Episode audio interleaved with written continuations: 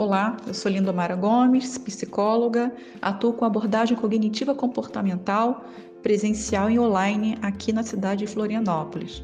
Nesse podcast, vou abordar um tema muito crítico na educação, que é a questão do limite.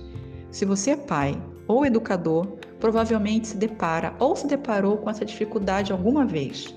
A educação de filhos é um tema que parece simples, mas que na verdade é algo extremamente complexo.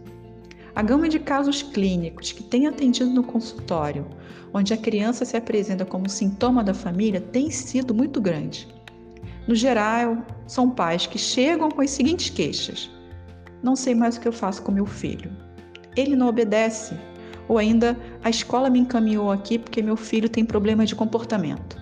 Sem sombra de dúvida, as crianças denunciam quando algo lhes falta. E esse algo vai além do tempo dos pais. Uma criança sem limite pode sofrer com o passar do tempo e ter prejuízos sociais no desenvolvimento pessoal, profissional e até em relacionamentos. Por isso é importante pensar em limites saudáveis. Ser permissivo é permitir demais, não sabendo educar para os limites. Infelizmente, achamos que esse descuido de alguns pais com os limites não seja algo tão frequente, mas é sim. Com a onda que vivemos de excesso de trabalho e falta de tempo, os pais podem sim estar prejudicando de forma assustadora seus próprios filhos, sem perceberem, tratando seu bem mais precioso de forma que consumam mais e queiram mais. Um outro erro que cometemos normalmente é acharmos que apenas os pais são responsáveis pelo temperamento mais arredio do filho quando na verdade há crianças e adolescentes que têm personalidades mais difíceis, o que duplica a necessidade de esforço dos pais, mas também toda a comunidade que circula. Pais, educadores, líderes, familiares e sociedade no geral devem estar engajada na ação não só de apoiar os limites dos pais, mas também trabalharem juntas na facilitação de como essas crianças lidarão com esses limites. Enfim, são os mais variados exemplos. O fato é que pais permissivos causam déficits emocionais em seus próprios filhos. Muitas vezes, a permissividade está ligada à culpa.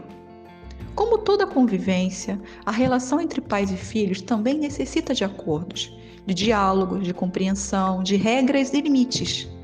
Vamos dar algumas dicas super práticas para você conseguir aplicar limites positivos e necessários para o bom desenvolvimento dos seus filhos nós acreditamos que os nãos da primeira infância são essenciais para a vida toda. Primeira regra: estabeleça regras e não se canse. A criança vai até onde a regra as deixa ir. Por isso, as regras devem ser bem pensadas, estabelecidas e cumpridas. Ou o contrário, crianças descobrem rapidamente que regras são fictícias e que pode quebrá-las com alguma arte, manha ou insistência. Faça acordos prévios com o seu cônjuge ou com a pessoa responsável pela criação do seu filho. Deixe os limites claros e as consequências caso algum desses limites sejam ultrapassados. Seja sincero e claro para definir as regras.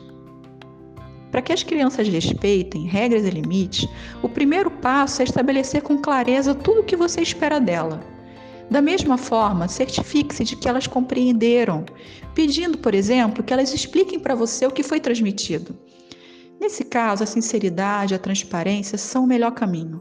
Você não precisa esperar que as situações aconteçam para reagir automaticamente a elas. Faz parte do papel dos pais antecipar possíveis problemas relacionados com cada fase, definindo expectativas. Pense nas consequências que ser um pai permissivo demais pode trazer para o seu filho futuramente. Mais tarde, quando não podem mais ganhar, começam a querer outras coisas, os quais só aumentam de tamanho e substituem pequenas manhas por grandes coisas. Por isso, pais que superprotegem produzem uma dificuldade emocional extrema de se lidar com frustrações. A criança cresce sem saber perder esportivamente. Por isso a importância da criança para passar por esse primeiro momento da infância e perceber que pode realizar várias atividades sozinho, sem os pais, e isso os torna mais fortes. a importância do não para o futuro do seu filho.